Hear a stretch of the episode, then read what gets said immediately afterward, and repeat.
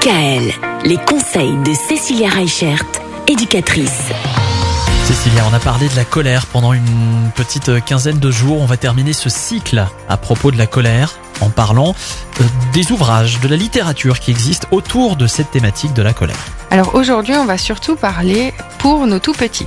Quand je dis les tout petits, c'est euh, du bébé jusqu'à 3 ans, hein, parce que même même bébé, en fait, hein, ils aiment euh, écouter des histoires. Alors mon préféré, c'est forcément C'est Grosse colère. C'est un, livre en fait d'un petit garçon qui a une colère qui sort de sa bouche et qui dévaste sa chambre. Et du coup, ben, l'enfant arrive à mettre des mots sur ce qui va pas et il va créer une petite boîte où il va mettre sa colère dedans. Moi, je le trouve super parce que c'est une histoire qui est courte et ce qui est intéressant, c'est que surtout quand ils sont tout petits, les enfants en fait demandent régulièrement la même histoire. Ça les rassure. Et donc ça les aide déjà à guider en fait l'enfant vers le bon comportement à avoir. Il y a aussi un petit livre qui est vraiment très rigolo, c'est Petit chat est en colère. Et donc c'est intéressant parce qu'on parle du, petit chat qui est d'abord tout gentil, tout doux, à un chat qui sort de ses gonds, les poils qui sont hérissés, qui griffent partout. Enfin, c'est assez rigolo. Et le dernier livre qui est vraiment chouette pour les tout petits, c'est des livres sonores.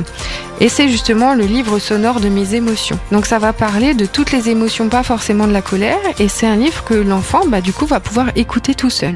Les livres sonores pour les tout petits, c'est vraiment intéressant parce que c'est des choses dans lesquelles ils peuvent interagir et ils n'ont pas forcément besoin euh, que l'adulte les accompagne pour comprendre les choses. Par rapport aux autres livres où ils vont juste regarder les images au fur et à mesure, ils connaissent le livre.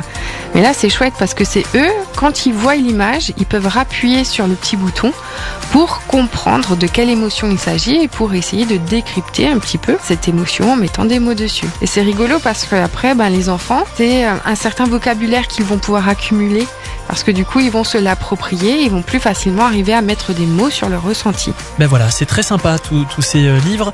Euh, vous pouvez évidemment réécouter hein, cette chronique si vous avez loupé le début, si vous ne vous souvenez plus de, du titre euh, de l'un des livres dont Cécilia vous parle. Vous réécoutez cette chronique quand vous voulez, autant de fois que vous le souhaitez sur le site de la radio. Demain, on va parler des livres à propos de la colère pour les un peu plus grands, les moins de 6 ans. À demain. Retrouvez l'ensemble des conseils de DKL sur notre site internet et l'ensemble des plateformes de podcast.